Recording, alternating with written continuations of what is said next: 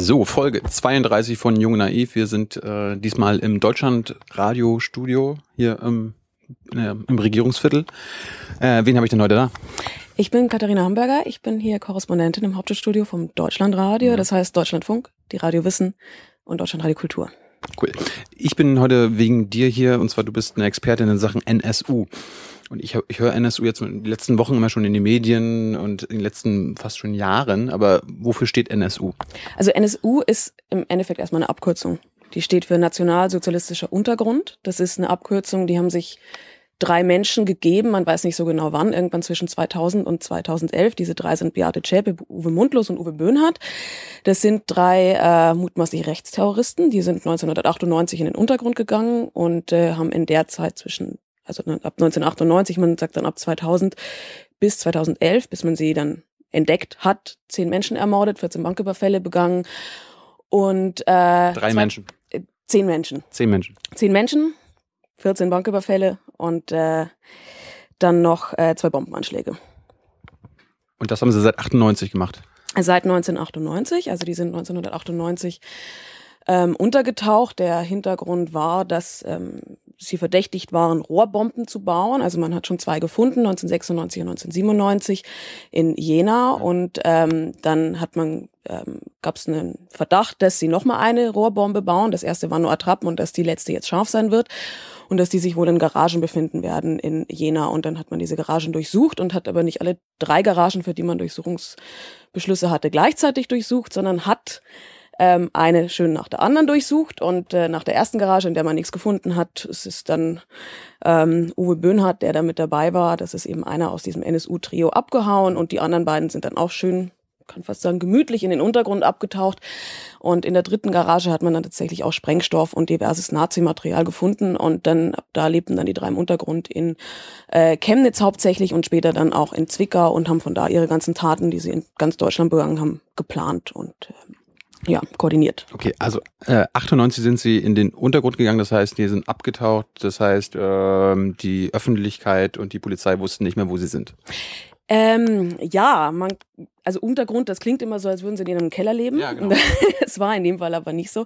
Äh, man weiß mittlerweile, die haben ganz normal in Häusern in Zwickau und eben in Chemnitz gelebt, als ganz normale Nachbarn mit irgendwelchen falschen Identitäten, waren dann immer die netten Nachbarn, die sich um die, die ja, die, die sich um die Katzen gekümmert haben, um die Kinder gekümmert die netten haben. Nazis.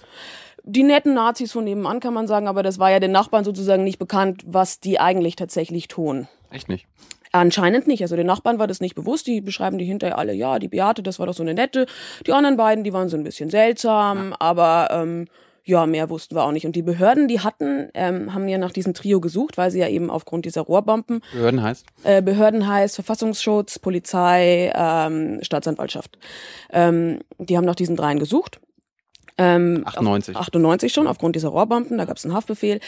Ähm, man wusste ja noch nicht, dass die später zu Mördern werden. Also erstmal waren sie einfach äh, Bombenbauer und ähm, ja, hatten dann diverse Hinweise sogar, dass sich diese drei wohl in Chemnitz aufhalten mhm. werden, ähm, über äh, V-Leute, über äh, auch Behörden und ähm, sind denen teilweise nicht unbedingt immer mit der nötigen Konsequenz nachgegangen, beziehungsweise ähm, unsere, unsere Polizei, unsere, unsere, unsere Schützer, ja? Unsere äh, Behörden, ja, sozusagen. Die, das, das, das hört sich jetzt aber nicht professionell an. Ja, kann man wohl sagen. Ich glaube, das ist so die, äh, die Quintessenz aus der ganzen Geschichte, dass äh, oft nicht professionell gehandelt wurde, beziehungsweise oft sehr sehr eigenwillig und sehr nach äh, Dienstvorschrift. Also jede Behörde, man muss sich das so vorstellen, wir haben in Deutschland verschiedene Sicherheitsbehörden, die, ähm, also Verfassungsschutzämter, es gibt ein großes Verfassungsschutzamt, das Bundesverfassung, der Bundesverfassungsschutz sozusagen okay. Okay. und dann jedem Bundesland nochmal einzelne Behörden. Und ähm, dann, das sind sozusagen die, die ähm, Informationen einholen sollen, die nehmen aber niemanden fest. Und auf der anderen Seite steht die Polizei. Die, die ist dafür verantwortlich, dass man Personen festnimmt. Und eigentlich sollten diese Behörden ja irgendwo verzahnt sein. Die haben aber in diesem Fall nicht wirklich gut zusammengearbeitet, was jetzt hinterher erst alles rauskommt. Also da wurden Informationen nicht weitergegeben, aus welchen Gründen auch immer, aus Dienstvorschriftsgründen, aus vielleicht einfach Ego-Gründen oder ja, man weiß es nicht. Ja, also ich meine, normalerweise funktioniert es ja so, dass der Geheimdienst ist ja dann quasi der Verfassungsschutz, der besorgt die Informationen, teilweise heimlich und steckt das dann eigentlich den, der Polizei, die äh, die Leute dann festnimmt. Das sollte so sein, ja. Und das ist jetzt äh, nicht passiert. Und das ist zwischen, wie, wie du meintest, zwischen 98 und 2011 waren die auf freiem Fuß.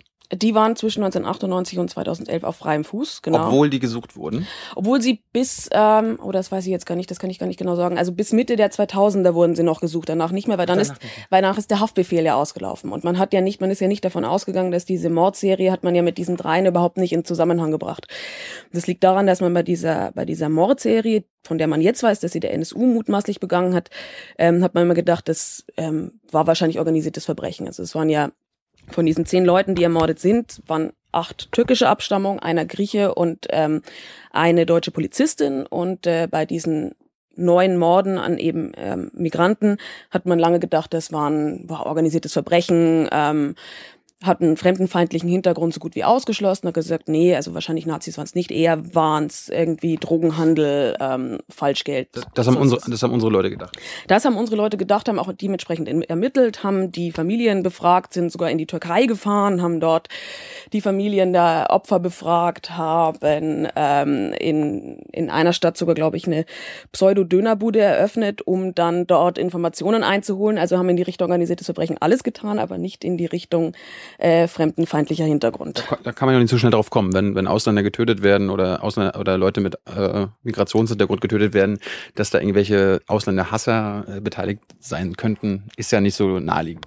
Möchte man glauben. Ja. Ähm, sind aber die Behörden anscheinend nicht unbedingt drauf gekommen. Also es ist zum Beispiel bei diesem, ganz auffällig war das bei diesem Anschlag in Köln. Es gibt 2004 ein Bombenattentat in, Attentat in Köln. Da wurde eine Bombe gezündet, in, in der mehrere hundert Zimmermannsnägel waren. Also muss man sich vorstellen, solche Nägel, ähm, die wirklich Menschen töten können. Ähm, haben da 20, über 20 Leute verletzt. Und ähm, es gibt sogar ein Video, wo ein blonder Mann ein Fahrrad in die Kolbstraße schiebt, also dass die Straße, in der das Attentat war. Und ähm, dort das Fahrrad abstellt und später ist von diesem Fahrrad eben dann die Bombe explodiert, ein Koffer hinten drauf und ähm, man ist trotzdem nicht drauf gekommen, dass da nicht äh, ein türkisch ein türkischstämmiger Mensch äh, Türken tötet, sondern dass vielleicht der Mensch, der auf dem Video ist, kein Türke ist und sondern Ach, vielleicht der Türke hat sich nur eine, blonde, ja, eine blonde äh, Perücke Man weiß es, man weiß es nicht, ähm, warum sie da nicht drauf gekommen sind und da ist dann kurz danach auch ähm, relativ schnell ausgeschlossen worden, dass es sich um fremdenfeindlichen Hintergrund handelt, um einen terroristischen Anschlag. Warum? Ähm, das versucht man jetzt gerade aufzuarbeiten, aber das ist nicht so leicht rauszufinden. Äh, gib uns mal so eine kleine Timeline. Ich meine, du, meinst jetzt gesagt, zwischen 98 und 2011 sind die Morde passiert. Äh, zehn Stück? Wann, wann, wann ist das so passiert? Ähm, und wo? Ja, also die Morde sind passiert in ganz Deutschland. Fünf davon unter anderem in Bayern, also in Nürnberg und in München. Ähm, auch in Hamburg äh, ist ein Mord passiert. Ähm, dann in Heilbronn, da war der ähm, Polizistenmord.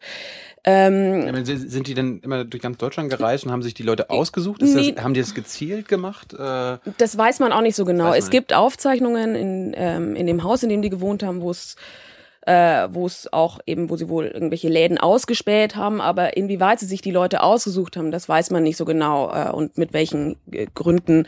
Ähm, da kommt es jetzt dann drauf an, auf den Prozess, ob man da vielleicht was rausfindet. Das, am 17. April geht ja der Prozess gegen das letzte lebende Mitglied, Beate Zschäpe. Die anderen beiden haben sich umgebracht. 2011. Die, anderen, die sind schon tot? Die sind schon tot. Die haben, haben wir die umgebracht? Oder? Nee, die haben sich selbst umgebracht. Das war 2011. Die haben sich selbst umgebracht, bevor... Ja. Ach, scheiße. Nee, ach scheiße. Ja, aber also wir hätten sie ja auch zur äh, Justiz quasi bringen können. Das hätte man, ja. Nee, die haben, die haben 2011 nochmal, ähm, also um das nochmal von der Chronologie, die haben ja. 2000 ihren ersten Banküberfall begangen, äh, ihren ersten schönen Mord begangen, ja. davor viele Banküberfälle. Und 2007 den letzten Mord, das war in Heilbronn an der ähm, Polizistin Michelle Kiesewetter. Und dann gab es lange nichts mehr. Und dann haben sie 2011 einen äh, Banküberfall äh, verübt und ähm, dann ist die Polizei relativ schnell ihnen auf die Spur gekommen und haben auch irgendwie äh, dann das Wohnmobil, in dem sie sich versteckt haben, gefunden, haben das umzingelt und aus Panik, das haben sie sich dann erschossen, Uwe Mundlos und Uwe Böhnhardt mit einer Pumpgun, also auch ziemlich heftig, ähm, ziemlich blutig. Und das Schrotflinte sowas. Ne? Eine Pumpgun, glaube ich, war es. Und das Ding ging dann in Flammen auf das Wohnmobil und ähm, dann hat man in diesem Wohnmobil gefunden die Dienstwaffen dieser Polizisten und ähm, dann ist man langsam draufgekommen, dass das alles irgendwie zusammenhängt und diese beiden ja doch vielleicht ähm, in dieser bundesweiten Mordserie beteiligt waren.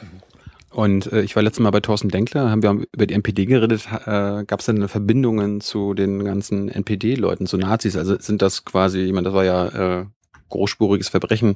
Äh, haben da die, die NPD und so, haben die da was mit zu tun? Ähm, die NPD hat direkt erstmal nichts damit zu tun, also die drei waren keine Mitglieder in der NPD, ähm, aber das Umfeld. Ähm, da gibt es äh, durchaus Leute, die mit den dreien zu tun hatten, die Kontakt mit der NPD hatten. Also die drei kommen ja aus diesem Bereich Thüringer Heimatschutz, das ist so eine Neonazi-Vereinigung in den 90ern in Thüringen. Und die haben durchaus Kontakte auch in die NPD gehabt. Okay. Und äh, ich meine, das wird ja auch ein bisschen in Zusammenhang gebracht. Wir müssen die NPD ver verbieten, weil die haben ja haben ja auch die NSU unterstützt. Kann man das sagen, dass wir sie unterstützt haben? Ich glaube, so direkt kann man das nicht sagen. Ähm, aber diejenigen, die im Umfeld waren des NSU, da geht man davon, also die auch vielleicht mit der NPD Kontakte haben, da geht man davon aus, dass einige von denen tatsächlich auch die das Trio kannten und das vielleicht sogar unterstützt haben. Man kann jetzt nicht sagen, dass die Partei NPD den NSU unterstützt hat. Und eine kurze Frage noch, äh, was passiert mit Beate Schäpe? Also was, was glaubst du, was wird dir vorgeworfen und was wird passieren? Also ihr wird ja vorgeworfen, dass sie in dieser Vereinigung mit dabei war, terroristische Vereinigung, und dass sie an diesen zehn Morden und diesen Banküberfällen mit dabei war. Was passiert, weiß man nicht. Es, man muss ihr jetzt erstmal nachweisen, dass sie überhaupt äh, wusste von diesen Morden und von diesen Banküberfällen und diesen ganzen Verbrechen. Und, äh, ganz kurz noch, was droht ihr? Ähm, ihr droht, im schlimmsten Fall droht ihr dann eben eine lebenslange Haftstrafe, aber das weiß man noch nicht. Danke.